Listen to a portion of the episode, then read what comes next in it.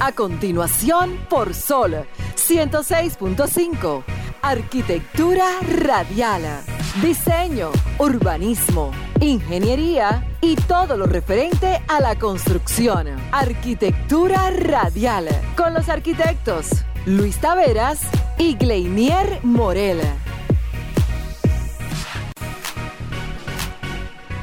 Bien, señores, muy pero muy buenas tardes a todos los que nos sintonizan. En este preciso momento acaba de iniciar Arquitectura Radial, primer y único programa en toda la radio a nivel nacional aquí en República Dominicana en el área de la arquitectura, construcción, ingeniería, de la mano de sus conductores Luis Taveras, Gleiner Morel y por supuesto Alejandro en los controles. Una tarde totalmente llena de informaciones y esperamos que comiencen a sintonizar desde esta eh, estación Sol 106.5 FM en todo el territorio nacional.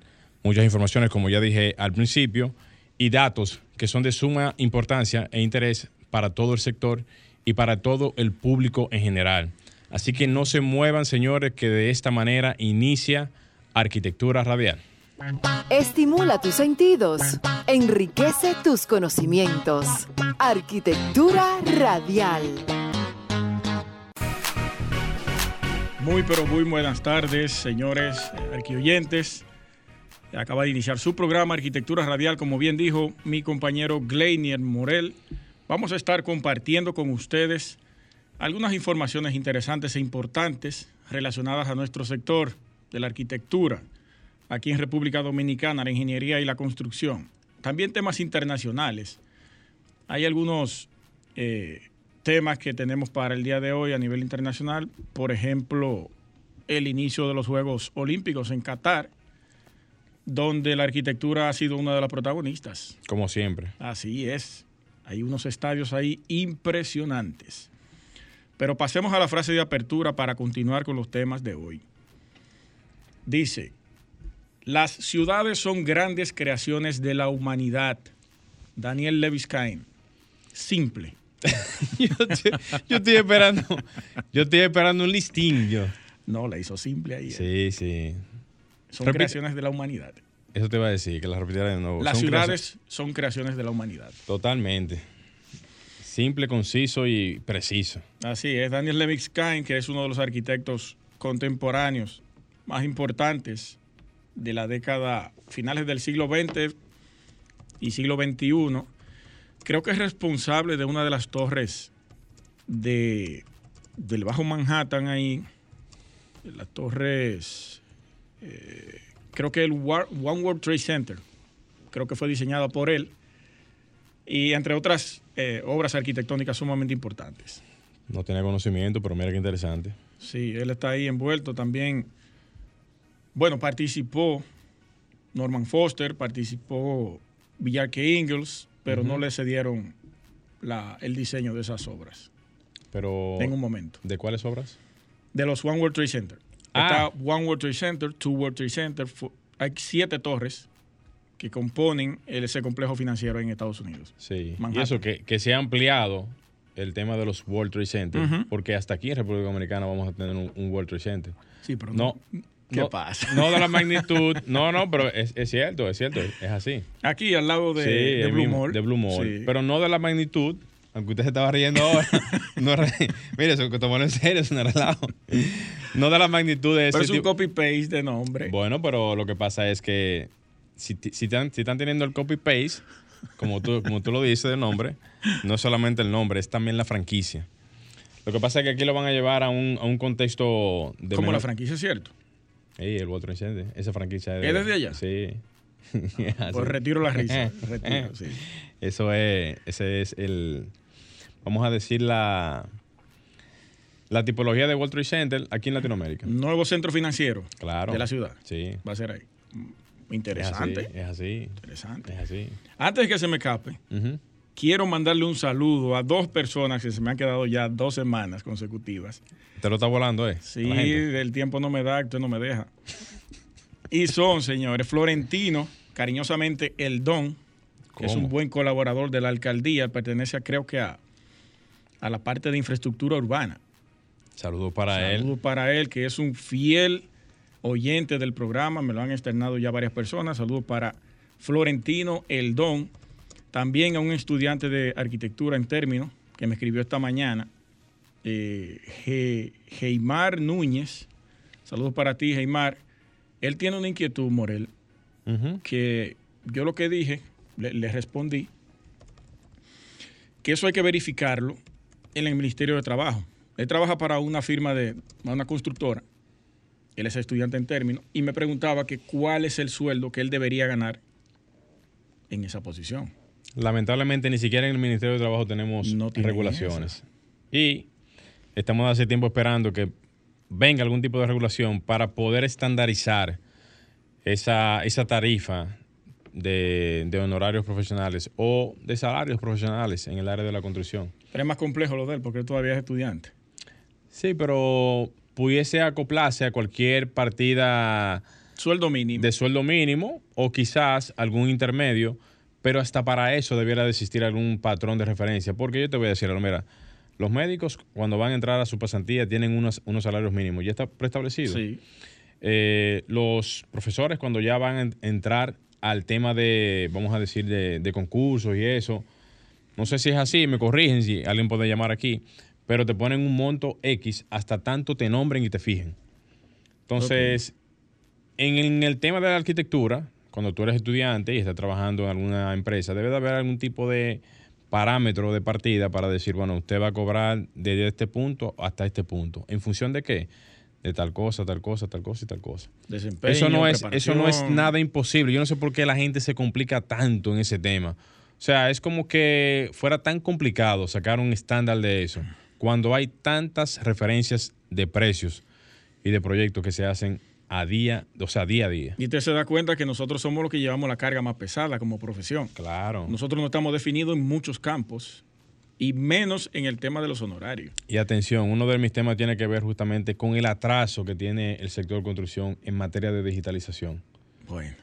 O sea, todos los, todos los esquemas... Se ha avanzado mucho, pero como quiera. Brother, el mundo está tan rápido que la parte de la construcción todavía sigue estando en la o sea, en el sistema análogo de, de trabajo. Aquí todavía se sigue manejando todo bajo Excel, bajo grupos de WhatsApp, algunos programas como, lo voy a mencionar aquí, aunque no, aunque no tenga que mencionarlo, programas de, de, presto y algunos programas de computacionales que, se están acercando más al tema de, de, BIM, pero eso no es la construcción en sí. Esa es la parte de, digamos, de organización dentro de lo que es la parte de diseño y otros aspectos, pero la construcción en sí demanda otro tipo de actualizaciones.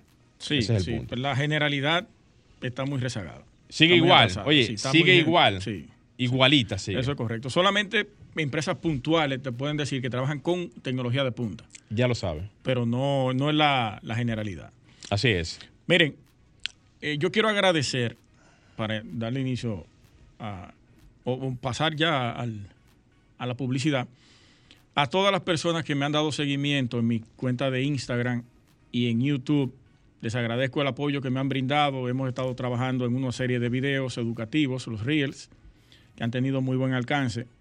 Invito a todos, el que no lo ha visto y el que no conoce mi cuenta, L.taveras, entre a Instagram, sígame ahí, que vamos a estar colgando nuevos videos, nuevo contenido y viene una colaboración con empresas para este tema de problemas y soluciones para el tema de la construcción. Es importante que me sigan y le den seguimiento al contenido que estamos haciendo ahí y también se suscriban a mi canal LACT Arquitectura en YouTube. Lo felicito, colega, porque lo he estado viendo muy activo en ese tema ahí de, las publicaciones y eso ha demostrado que ha tenido mucha receptividad y más por el tema educativo, porque la, la, gente necesita mucha orientación y aunque parezca algo que uno entienda que la gente pueda saber, pero mucha gente desconoce. Eso me ha dicho muchos profesionales y dije, pero es que tú lo sabes el común denominador no lo sabe. No lo sabe. Entonces. Y son informaciones que la necesita de verdad. Claro. Y por eso le estoy agregando al final.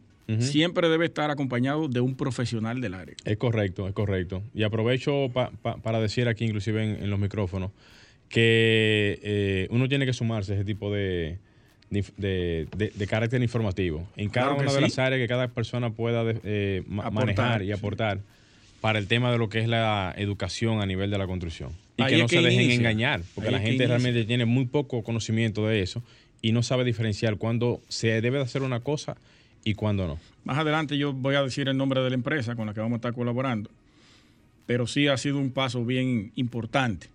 Y hemos, hemos llegado incluso a Colombia, Panamá, Venezuela, Curazao, México, Bolivia, muchísima gente escribiéndome. Claro, con términos que uno usa aquí que ellos no conocen y las medidas también, porque los bloques en Panamá son diferentes a los bloques de aquí. Y ellos me, me decían, ¿cómo 12.5 bloques en un metro? Pero Aquí esa, son esa, tantos. Esa dinámica es buena. Sí. Porque tú levantas una serie de inquietudes que luego entonces tú vas a des, vamos a decir... Descodificar. Descodificar sí. o de, eh, limpiar de, de, de, dudas. Cuando tú lo explicas. El blog en Panamá tiene una medida de 20, igual que aquí, de altura, pero es 45 de largo. Mm. No 40 como el, como el común de aquí. Entonces, por Mira eso yo me decía, no, aquí son 11.5 el metro cuadrado. 11 ah. y medio. Y aquí son 12 y medio porque... Sí, yo, no, porque mira, son... lo que pasa es que esto, esto. Entonces yo voy a hacer un video ahora explicando Qué el bien, tema de los bloques. Qué bien. Quería resaltar eso. eh, Antes, señores. antes de irnos al, al cambio, saludar a Samuel Abreu, que nos está saludando desde la cuenta de Instagram. Saludos desde Madrid, desde Madrid, España, ahora mismo. Madrid, saludos. En la Expo BIN 2022. Samuel, si puedes llamar aquí a los números de cabina, eh, es, es al 1200, ¿verdad? Eh, 866 eh, 1833 610 1065. Eh, Samuel, te lo voy a escribir por el, el Instagram. por Instagram, por aquí por la cuenta de Instagram, para que si puedes llamar, lo puedas hacer aquí para que nos puedas pasar algún tipo de información sobre. Nos deja una bitácora de cómo está Claro, cómo está allá. eso por allá de Expo BIN 2022. Así que, Alejandro, vamos a hacer un pequeño cambio. Señores, no se mueva, que enseguida retornamos con todo el contenido de Arquitectura Radial. Estás escuchando Arquitectura Radial. Ya volvemos. Bien, continuamos en Arquitectura Radial. Señores, para los que están en la cuenta de Instagram mandándonos sus eh, saluditos también, queremos saludar también de paso a Miguel San- Sánchez, eh, el arquitecto Miguel Ángel Sánchez. Arquitecto, desde Asua, gracias por su sintonía. Saludo para todos los azuanos que están por allá en Asua de Compostela, en sintonía en Arquitectura Radial. Así también como a Andris Suazo, eh, desde Baní, sintonía desde Baní. Muchísimas gracias por tu sintonía y a todos los demás que vayan dando eh, su sintonía y diciendo por dónde que están ahora mismo sintonizando el programa de Arquitectura Radial por la cuenta de Instagram de, de- de cada uno de ustedes. Sí, le damos sus saludos y de dónde Y de dónde son, su sintonía y de Así dónde es. son. Miren, antes de pasar a, a los comentarios de la tarde, The Line, que yo lo había comentado aquí, Morel, en algún momento, la ciudad Ujú. de Line, que se está. Se presentó la propuesta, una ciudad por allá, por los Emiratos Árabes, que va a tener 150 kilómetros de largo, 500 metros de altura y 200 metros de ancho. Ya inició su construcción. Ya la iniciaron con un valor inicial, valga la redundancia, de 500 mil millones de dólares. Esa ciudad va a albergar alrededor de 9 millones de personas, No sabemos contar ahí, ¿no? muchachos. Y, y va a poder tener la capacidad de Tremendo. desplazarte de un extremo a otro en 20 minutos, ¿Qué distancia aproximadamente? 150 kilómetros. Guaypa. Estamos 20 hablando, eh, minutos. para que la gente se ubique más o menos en, en- en distancia. Estamos hablando que de aquí a Santiago, A Santiago. tú te trasladas en 20 minutos en esa ciudad. En un hiperloop, me imagino, que es que van a tener ahí como medio de Soterrado, transporte. me imagino, y un, un hiperluz soterrado. Sí, y una de las cosas también importantes del proyecto es que tú vas a poder tener acceso a todos los servicios en menos, a menos de cinco minutos a pie. Tremendo eso. ¿eh? Tremendo. O sea que va a ser una ciudad totalmente conectada dentro de los servicios y sostenible. Porque por fuera va a tener unos paneles de espejos que son los que van a recargar y abastecer toda la energía que va a consumir la ciudad. Cuidado si pasa como la ópera de Sydney ahora con ese tema de, de esos espejos. Que la ópera ¿Qué de? Sydney tenía en su cubierta exterior muchísimos paneles así con re- reflectivos. Y Pero- eso, eso es lo que causaba a las personas esa incomodidad visual porque reflejaba como un espejo. En la ópera de Sydney. Sí, ¿Y cuándo fue eso? hace mucho tiempo. ¿Es verdad? Leí un artículo que, que hablaba de eso. Tuvieron que removerla eso. No sé qué hicieron con eso. Porque Pero- actualmente lo que se ve es el hormigón recubriendo el, el- no sé qué pasó en aquel momento, me corrigen si, si fue algo diferente, pero sí leí algo en un momento de, de la ópera. Sobre eso, el Guggenheim, que está construido en paneles de platinium, también en la reflectancia del sol ha causado muchísimos problemas por eso. Sí. Y otros Eh, edificios. Era, era más bien por el material, no, no necesariamente era un material tipo eh, de cristal así. Aquí estoy viendo las imágenes, pero era por el tipo de material que reflectaba muchísimo la, la- la luz y eso hacía que fuera un poquito incómodo para el tema visual de la posición donde estuviera la persona visualizando en ese momento la ópera. Ok. Eso Yo es un punto importante. a- Yo no sé, si usted busca la imagen, eh, señores, o la buscan ahorita, The Line se llama la ciudad, se van a dar cuenta de esos espejos gigantes que va a tener eso por fuera, que quien esté de- del lado afuera, yo no sé cómo va a soportar el calor que eso va a reflectar. Yo me imagino que ellos han tomado eso en cuenta, porque ahí hay un equipo de ingenieros y arquitectos que nosotros no tenemos idea del nivel de capacidad que tienen ellos. O sea que, y también lo comenté, que si usted quería pertenecer a la parte de los suplidores que ellos estaban solicitando ¿Pero de, de dónde? de la ciudad de Line, ellos abrieron un concurso Ajá. a nivel mundial, sí, recolectando empresas para que se conviertan en suplidores de- del proyecto. Pero eso está bien, porque muchas empresas importantes pueden dar servicio de. Porque va a haber mucho material que hay que buscar ahí para ese. Hay un vuelo en dron que ahora que están haciendo las excavaciones. Mm. Se ven lo- los camiones y las, y las retro que parecen hormiguitas dentro de ese, de ese canal. Pero sumamente interesante. Uno creía que eso iba a ser una ciudad utópica porque anteriormente se había planteado por arquitectos de renombre como Le Corbusier, creo que Frank Lloyd Wright propuso en algún momento un- algún tipo de ciudad de este tipo. En París también se propuso, no recuerdo el nombre del arquitecto, pero eran menos ambiciosas que esta. Claro, para la época, porque eran 1920, 25, 29.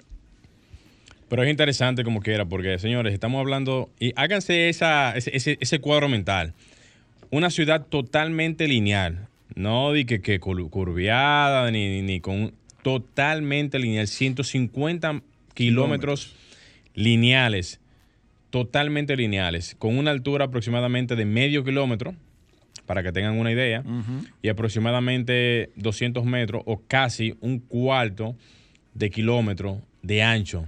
No llega al cuarto de kilómetro, pero más o menos para que tengan una idea. Señores, eso es sumamente impresionante, sumamente gigante y descomunal, va- valga la redundancia. Sí, sí, ahí está la información.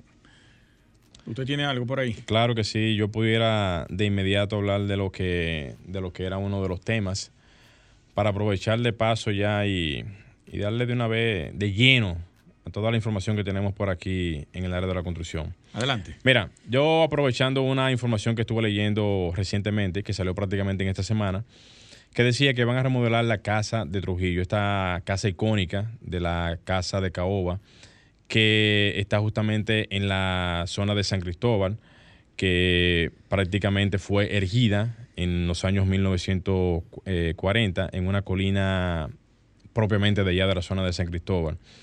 Obviamente en la ciudad natal del, del, tirano Rafael Leonidas Trujillo, en prácticamente en una zona y en unas áreas completamente destinadas para lo que era como una casa prácticamente de veraneo, una casa de, de recogida, una casa prácticamente como para estar en un espacio, digamos, distante de lo que era la ciudad. Eh, la información lo que dice, lo que habla es de que se va a restaurar completamente la, la vivienda, se va a llevar a una conformación tal de prácticamente llevarla idénticamente a lo que era su realidad en su entonces.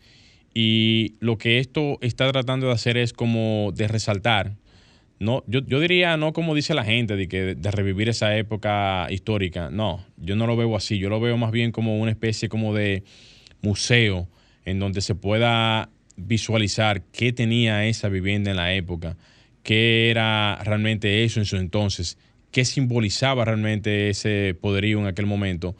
Y eso, señores, no podemos negarlo, eso es historia. Y la historia, si usted se va, por ejemplo, a cualquier parte del mundo, Estados Unidos ti- ti- tiene su historia. Historia que inclusive hasta en, en asuntos del, del, del Capitolio, hay, hay zonas donde tienen unos museos eh, preparado exactamente para indicar cómo fue el inicio de, ese país en su momento, historia también de zonas que fueron devastadas en algún momento. O sea, hay de todo tipo de monumentos que reflejan la historia de cualquier tipo de nación. Y esto para mí tiene un valor histórico porque hace que la gente no olvide qué pasó en aquel momento, hace que la gente no olvide qué pasó en aquella, aquella, aquella época en donde hubo realmente una vivencia totalmente diferente a la que hoy se vive hoy en día. Y eso es válido resaltarlo, señores. Eso es prácticamente algo que en su momento pudiera llevar a miles de turistas que quieran visitar la zona, porque la zona turística de aquí del país se circunscribe, se circunscribe solamente al este de República Dominicana, al Distrito Nacional, solamente en la zona del Conde, lamentablemente, y eso hace como que las demarcaciones históricas de aquí del país sean muy puntuales. Entonces, aquí mismo pudiese existir una especie como de turismo interno para conocer de, de mano directa todo lo concerniente a lo que fue esa época histórica para conocer también esa arquitectura que en algún momento se erigió en aquel momento y también para, para dejar un entorno cultural, histórico y de remembranza a todo lo que fue realmente aquel entonces. Así que hago este, este comentario para apoyar directamente a lo que se va a hacer en, ese, en, ese, en esa área y de que esa rehabilitación que se vaya a hacer en esa estructura realmente se vea con unos ojos más de resalte a lo que fue la parte histórica de aquel momento y no a un, a un tema de resalte para recordar lo que realmente en ese momento se vivió. No se trata de eso, se trata más bien de levantar lo que en algún momento existió y de que eso sirva como referencia a las futuras generaciones del precedente que eso generó en aquel entonces. Así que nada, señores, vamos a dejar la información hasta ahí. Alejandro, vamos a hacer un pequeño cambio. Señores, no se muevan que enseguida retornamos con el contenido del programa. Estás escuchando Arquitectura Radial. Ya volvemos. Estás escuchando Arquitectura Radial. Señores, continuamos en Arquitectura Radial y de paso y de inmediato vamos a darle paso al comentario de la tarde del colega Luis Taveras. Gracias, hermano.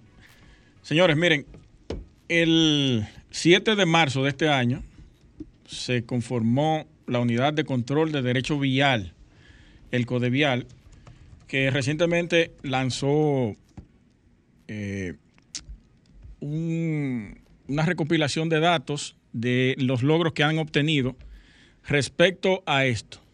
¿De qué se encarga el, el Codevial? Bueno, ellos tratan de salvaguardar, salvaguardar todo el perímetro que corresponde a las áreas viales en temas de construcción. Si usted viola el área de, aceras o se pasa o que pueda provocar eh, eh, falta de visualización en las vías a través de una construcción o cualquier otro tipo de elemento que obstruya la visibilidad en las vías, ellos, bueno, proceden a derrumbarlos. Anunciaron que habían derrumbado 114, 114 construcciones que violaban el derecho de vías y carreteras a nivel nacional. La unidad en una nota de prensa envió toda la información donde decía que 22 de esas obras habían sido levantadas en la región norte, 11 en la zona este, 80 en la circunvalación de Santo Domingo. Ahí hay una invasión masiva en los terrenos y una en el nordeste.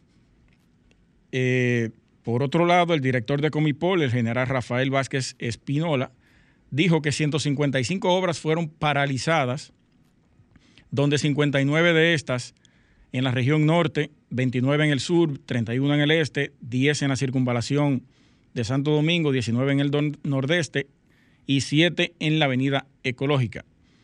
Además, explicó que fueron cerrados 37 accesos ilegales de las vías que de una manera u otra incidían de forma negativa o significativa en el número de accidentes de tránsito. Saludamos esta iniciativa, saludamos la reactividad de esta nueva dependencia.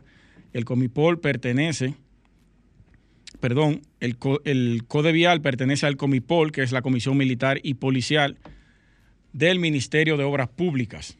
Perfecto. Pero ayer yo subí un tweet. Eh, voy a relacionarlo todo eso. Después vamos a hacer una, una breve conclusión con toda esa información. Ayer yo subí un tweet, sábado 19, para quienes vean este video más adelante, donde presentaba una construcción violando el sistema estructural de cualquier edificación que, va, que pase de un nivel. Y esta obra le puse la dirección exacta a las instituciones correspondientes. Me faltó el MIBE, pero luego la agregué. Está en la calle 25, esquina Presidente Vázquez, en el ensacho Sama, Santo Domingo Este. Es un colmado que hay en esa esquina y ellos están ampliando la capacidad. No sé si es para generar una plaza, eso me decía un ingeniero, que tiene mucho sentido por, su, por el diseño que va tomando, la forma. Y va ya por un tercer nivel. ¿Por qué llamó la atención? ¿Por qué generó la alerta? Bueno, porque lo que se presenta como columnas que ellos realizaron son simplemente bloques entrelazados, dejando un hueco en el centro, colocándole algunas varillas y haciéndole un vaciado en el centro. ¿Qué va a pasar con eso después? Que le pañetan esos bloques y va a dar la sensación de que son columnas de 40 por 40, cosa que no lo es. Para usted poder tener una estructura que soporte un tercer nivel o cuarto nivel, si es que se pretende hacerse, usted tiene que hacer una buena cimentación, la zapata, y luego colocarle las columnas pertinentes en vaciado de hormigón completa, sólida, homogénea. Y eso va acompañado de los cálculos que le va a otorgar un ingeniero estructuralista. Eso no se hace con un maestro constructor. Eso no se hace con un simple yo lo vi allí y yo lo puedo hacer o replicar. Hicimos la alerta, se ha propagado la información, ha llegado a muchos estamentos. El arquitecto, eh, director de planeamiento urbano de Santo Domingo Este, Ese es eh, Ángel, Sosa. Arquitecto Ángel Sosa. Nos respondió y dijo que mañana lunes van a estar pasando por ahí, pero que eso le correspondía al Ministerio de la Vivienda. Es cierto. Pero como, como reguladores del suelo, debió eso generar alguna alerta por los eh, supervisores que hay en la calle, verificando y chequeando todas las construcciones que se están haciendo de manera ilegal y de manera incorrecta en términos constructivos, que para eso están los supervisores en la calle. Entonces vamos a esperar a ver mañana cuál será la reacción, qué decisión van a tomar con esto, porque si en caso de que ocurra un sismo de magnitud le puse 7 con epicentro cerca, eso va a colapsar en un abrir y cerrar de ojos.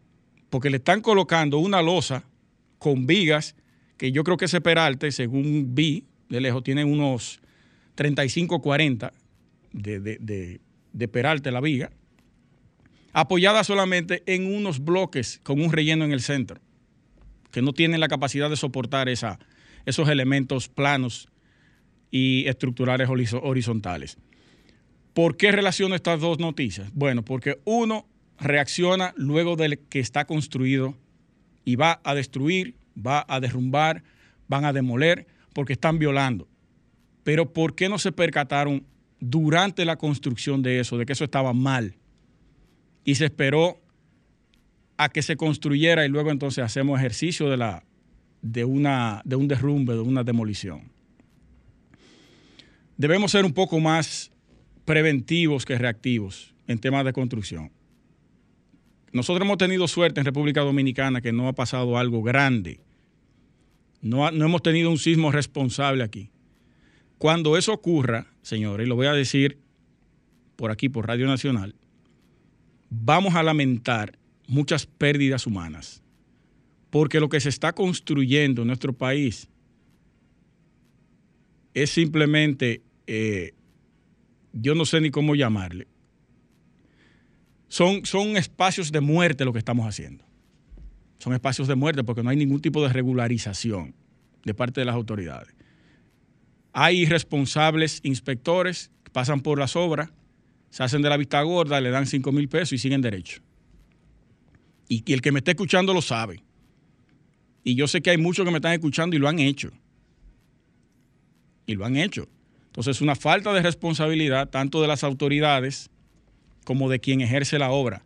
Usted debe entender que ahí van a habitar personas, ahí va a habitar su familia, ahí va a habitar usted. Usted debe construir para salvaguardar su vida, no para ponerle en peligro con prácticas informales. Creo que debemos eh, prestarle mucha atención al tema de la informalidad en la construcción, señores autoridades. Lo digo ahora, bueno, le tocó a este gobierno porque me estaban atacando. Tú hablas ahora, ¿por qué no hablaste antes? bueno, las situaciones se dan en los, en los escenarios que se dan. Uno no planea cuándo es que tiene que comentarlas. Entonces yo creo que debemos prestarle atención seria a lo que está ocurriendo en términos de construcción en nuestro país. No es tener un récord porque nosotros derrumbamos cosas que ya estaban mal hechas, sino prever de que se hagan para tener que ejercer lo que se hizo ahí en ese momento. Hacemos un cambio y regresamos de inmediato, no se muevan. Continuamos en Arquitectura Radial, señores. Recuerden que pueden llamar al teléfono de cabina al 809-540-1065 haga su comentario, haga su, eh, externe su inquietud, háganos saber qué ocurre en su lugar, en su barrio, qué problemas tiene usted con su vivienda y nosotros haremos la canalización y las recomendaciones pertinentes del lugar por aquí. También puede seguirnos en nuestras redes sociales como Arquitectura Radial en todas, Instagram, Facebook, Twitter y también agréguenos a su WhatsApp para cualquier consulta luego del programa al 829-630-8811. Gleniel Morel, ¿usted tiene alguna otra información por ahí claro que, sí, quiere compartir con los completamente, completamente. oyentes? Sí, miren. Yo al principio del programa, y aprovecho para hacerle un llamamiento, si cabe el término, para que puedan escuchar en tu información, digamos, de primera línea. Miren, nosotros en el área que nos concierne, que que es tan importante, por demás decir, que es el área de la construcción, es una de las industrias o la segunda industria, según unos datos y unas cifras, que es la más rezagada en esta era digital. Oigan, ¿por qué? Según el segmento de la edificación, que tiene eh, unos, unas cifras y unos datos, y que dice que es uno de los peores en lo que tienen que ver la parte de, las, de los avances en la adopción de nuevas tecnologías, lo que implica pérdidas en el tema de las aplicaciones ya para fines de trabajo de más de un 60%, 60% en los procesos constructivos, ya que después del tema de la, o, más bien después de la, rama de la, de la agricultura, la industria de la construcción es la actividad económica más rezagada. La agricultura es la más rezagada en este sentido y luego de ella vendría ya el tema de la construcción, que es una de las actividades económicas día por día y año tras año en todo el globo, o sea, en todo el mundo. Y aquí en República Dominicana tampoco es la excepción. Aquí tenemos también una, área de la construcción que no genera empatía con lo que es la parte digital o la era computacional o la, o la era donde la tecnología juega un rol sumamente, o sea, juega un rol sumamente importante en cada uno de los procesos. Y ojo con esto. Este comentario no viene de la mano de lo que son los procesos de la parte de diseño, la parte de manejo de software en la parte de presupuesto, en el área de, estructura, en la parte BIM, y nada de eso. No se trata en la parte de los inicios de la concepción de cualquier tipo de proyecto a nivel arquitectónico, estructural. Se trata en la ejecución las únicas áreas que pudiéramos mencionar que tiene algún tipo de componente de actualización, para mí ahora mismo rápidamente hablando, es la parte de agrimensura, porque cuenta con equipos que ya están sincronizados ya con la parte satelital, donde ya un agrimensor te puede hacer un levantamiento topográfico sin, mucho, sin, o sea, sin, mucho percance, porque ya todo se, ya se, se hace el levantamiento ya georreferenciado y eso hace que la tecnología juegue un papel importante. Entonces, cuando usted ve, cuando usted ve ese tipo de avances, se da cuenta de que la importancia de los equipos y la tecnología minimiza muchísimas cosas.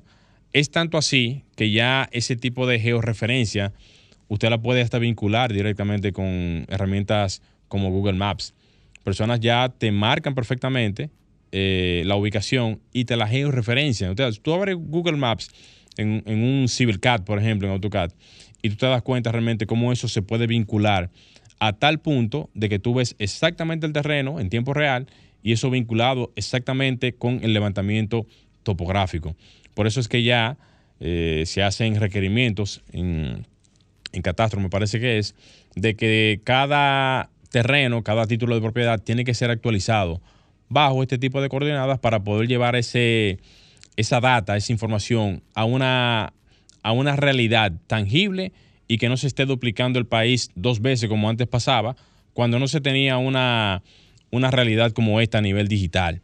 Entonces, ¿por qué yo pongo este punto, este tema? Porque en el área de la construcción per se, donde se trabaja con blog, arena, cemento, no existen actualizaciones más, más eh, o sea, diferentes a las que tenemos hoy en día por varias razones.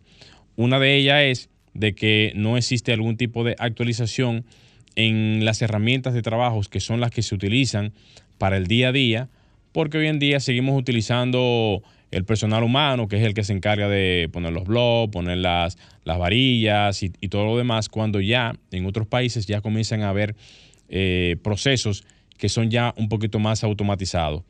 Ejemplo de eso, ya tú tienes que pensar en que cuando tú necesitas algún tipo de componente en la construcción, tiene que ser ya bajo el criterio de que tú lo mandes a hacer y eso se te lleve a la construcción y eso se pueda montar o instalar, por lo menos ya háblese eh, las varillas, las columnas que se puedan mandar a preparar, esos canastos que se puedan mandar a preparar y que eso llegue ya automatizado ya a la construcción, a la obra. Lo mismo también podría eh, referenciarse cuando usted trabaja la parte de estructura metálica. Hay empresas aquí que preparan perfectamente en, vamos a decir, en, en áreas donde ya se cortan las herramientas, o sea, los materiales se preparan, se perforan. Se hace un juego completo de lo que es la parte de, montaje. Y eso llega perfectamente a la obra solamente a instalar. Yo diría que la única que está más o menos avanzada en ese sentido es la parte de las estructuras metálicas, por esa misma razón, porque los equipos son más automatizados, los equipos cuentan con una serie de informaciones, o sea, no informaciones, sino con una serie de herramientas un poquito más actualizadas. Y eso hace que la rapidez, la versatilidad, la comodidad, la limpieza y el no, o sea, la, no complicación de la obra sea totalmente sana. Es tanto así que tú no necesitas tener tantas herramientas, tantas cosas en una construcción y simple y llanamente con tú mandar a preparar desde los planos, desde la concepción original de lo que es la, idea en, en, la parte arquitectónica hasta su ejecución. Absolutamente todo. O sea, estamos hablando de que tú puedes preparar todo lo que es la documentación de, de planos hasta la ejecución de la misma sin tener que llevar nada, absolutamente nada a la obra. O sea, eso requiere de una serie de herramientas, como ya dije al principio, que ayudan a optimizar prácticamente todos los recursos. Entonces, la, información la leí justamente porque en, aquí dice justamente en una conferencia que se realizó hace un tiempo, en donde se hablaba que parte de los procesos de construcción están desperdiciando o están votando prácticamente en la parte de la ejecución casi el 60%, eso debe de llamar alarma, porque si otros países están automatizando muchos procesos, organizando los procesos y automatizando muchísimos procesos, eso quiere decir que el norte de la construcción a nivel de lo que eso significa anda por ese, por, ese, por ese camino. Podemos mencionar para que uno se pueda llevar la referencia a China, Estados Unidos, eh, empresas como Canadá, eh, y otras más que están llevando a tiempo récord edificios en no más de un mes. Yo recuerdo que en el mismo tema de la pandemia se montó un edificio en menos de dos semanas, un edificio como de 11 o 12 pisos, claro, casi como un juego de tipo, tipo Lego. O sea, todas las piezas ya preensambladas eh, o prearmadas y cuando ya tú las llevas a la obra, ya está prácticamente todo hecho. O sea, que la realidad del avance constructivo, eso está ahí. Eso solamente es comenzar a cambiar el chip que se tiene, comenzar a apostar a eso y en la medida de lo posible las empresas comenzar a investigar un poquito más sobre ese tema. Al final, señores, eso es lo que va a, eso, se va a repercutir más en más ahorro, en más disminución de tiempo y en menos pérdida de lo que son las inversiones que se hacen en la construcción. Así que ahí está la información, señores. Eh, Alejandro, vamos a hacer un pequeño cambio y no se muevan, señores, que seguimos con todo el contenido del programa. Estimula tus sentidos, enriquece tus conocimientos. Arquitectura radial.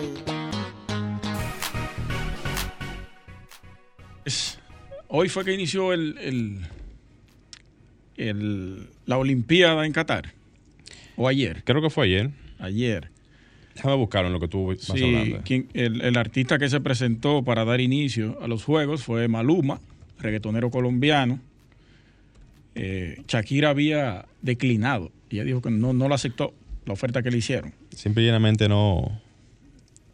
No le ofrecieron lo que quería, por decirlo así. No, no. seguro tenía otras situaciones que no, no le permitían. Hay un tema con Corea ahí, compañía. Sí. sí. Miren, yo traigo esto a colación, este tema, porque tiene que ver con la arquitectura. La arquitectura en cualquier escenario o ejercicio humano es la protagonista. Ahí es que se expresa la arquitectura a nivel deportivo. Totalmente. esa arquitectura es pesada. Hay cuatro estadios que yo los voy a resaltar ahora. Y quiero que los busquen después del programa. Pueden entrar a la, a la página de, de la revista de arquitectura española, Arquitectura Viva, dirigida por el arquitecto Luis Fernández Galeano. Ojalá y podamos tenerlo en algún momento, en una entrevista, ya sea vía Zoom o presencial cuando venga al país. Para mí, uno de los arquitectos periodísticos más brillantes del planeta, Luis Fernández Galeano. También pueden buscar su obra. Aquí te presenta varios eh, modelos de estadio, pero hay cuatro que ellos resaltaron específicamente. Están cuatro firmas importantes. Hay dos estadios que los realizó una firma española. Se, llevó uno de los mayores galardones ahí. Eh, está la firma de Zaha Hadid y está, por supuesto, Norman Foster en Partners. El estadio de Norman Foster va a ser utilizado para el cierre de los juegos, para las finales. Está el estadio del estudio español Finwick Iribarren, que se llama Estadio 974. El de Norman se llama Estadio Lusail. El español es Estadio 974. ¿Por qué 974? Porque se utilizaron 974 contenedores para la construcción y el ensamblaje de este estadio, el cual va a permitir al final de, los juegos eh, desmontar todo y dejar el área totalmente libre. Esa es una de las ventajas y con esa modalidad ellos crearon este, este estadio, que es uno de los más llamativos, Estadio 974, recuérdenlo para que lo busquen.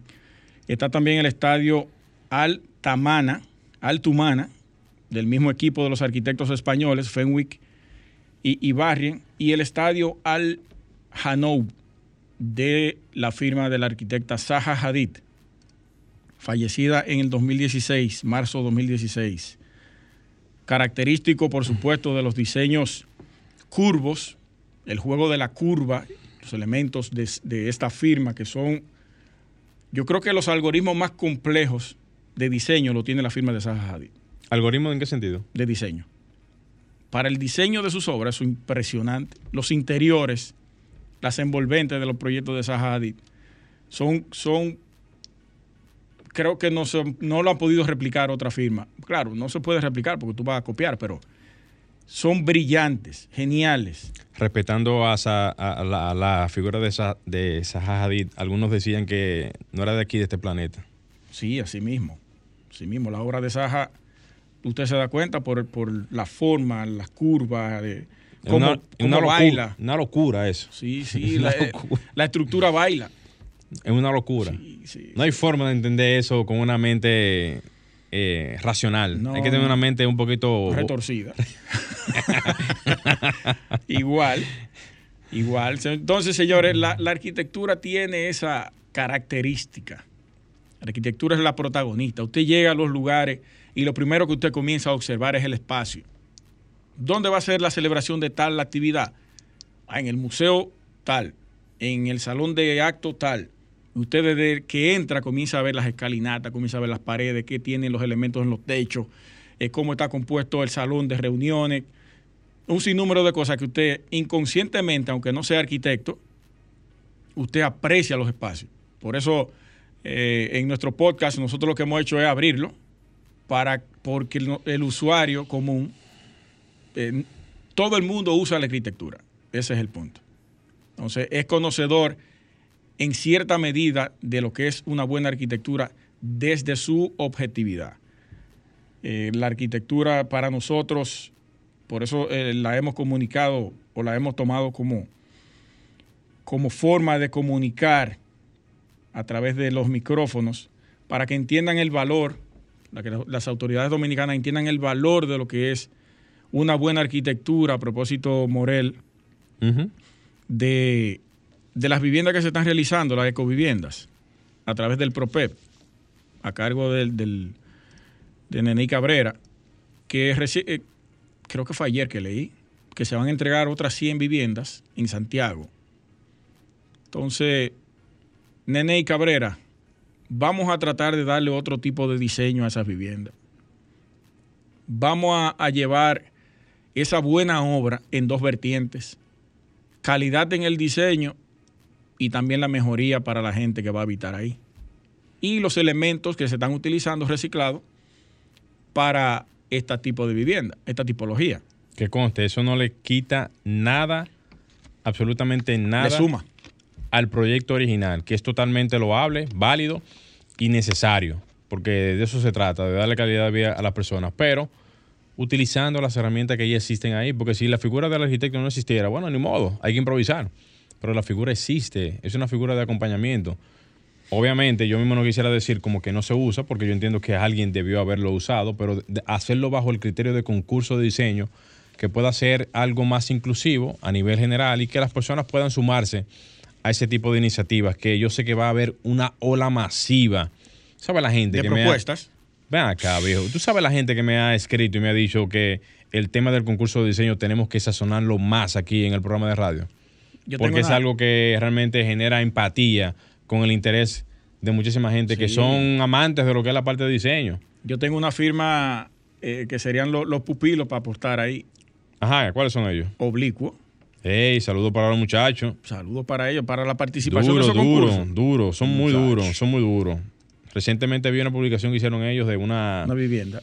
De una vivienda en, colaboración con, me parece, con el Banco Interamericano de Desarrollo, con el BID, en apoyo bajo y bajo ese requerimiento para apoyar ese tipo de viviendas sociales con una tipología de vivienda bastante novedosa, bastante amigable con el entorno y que cumple perfectamente con muchísimas de las necesidades de hoy en día. Respetando lo que es la filosofía de la arquitectura, la filosofía de los materiales y todo eso. Sí, de eso se trata y de que cada cosa aplique diferente. Tú sabes lo interesante que se vería tú ver esas viviendas sociales que está haciendo el gobierno de diferentes formas, aplicándola en diferentes espacios y que la gente diga, mira, yo vivo en tal zona, la zona mía es diferente a la tuya. Ah, ¿por qué? No, porque mira, esta zona cumple con esto, tiene tal característica, porque estamos en esta zona. Señores, son muchísimas las vertientes que se pueden sacar. Yo presten atención a lo que yo le tuiteé a, la cuenta de Propep, donde las viviendas que realizó Alejandro Aravena en Chile, a causa de un terremoto que sufrió Chile en un momento que devastó toda una comunidad, le entregaron o él ganó ese concurso para ese proyecto de viviendas sociales, donde solamente se le entregó la mitad de la vivienda a la gente y la otra mitad quedaba para cuando la gente comenzara a mejorar su calidad de vida y adquirir un mejor estatus económico, podía ampliar esa vivienda hasta el límite donde se le fue entregado. es una, una idea genial para comenzar a implementarla quizás aquí. Él liberó los planos de eso. Claro. Para que América Latina y el mundo pudiera utilizarlos. No tiene que ser lo mismo. Lo dejó abierto prácticamente. Sí. No tiene que ser lo mismo. Aquí se puede realizar un diseño Mira, no hay que copiar nada. No. No hay que copiar nada. Para eso está el ingenio natural de todo el que eh, diseña. Pero él de buena fe liberó los planos. Claro, claro. Háganlo si quieren hacerlo. Señores, eso es una mentalidad abierta y eso indica de que hay que apostar a eso, a aportar. Aquí podemos aportar muchísimo y el gobierno dominicano puede, puede arropar esa, esa, esa cultura arquitectónica que se llena aquí de gente brillante, señores. Yo no, yo, yo no, yo no pudiera ni, ni siquiera imaginar las tantas cosas que se están desperdiciando por ahí por no hacer algún tipo de acercamiento con el escenario de arquitectos que existe aquí en República Dominicana. Antes de irnos rápidamente, eh, Alejandro, en el Senado está la ley 34006, que es de compras y contrataciones, donde la Sociedad de Arquitectos presentó una propuesta para incluir los concursos de diseño, a propósito de esto que estamos comentando. Hay un diputado de San Pedro, de nombre Luis Gómez Benzo, que ha depositado un proyecto de ley que pretende que el 10 de enero se celebre el Día Nacional del Perdón.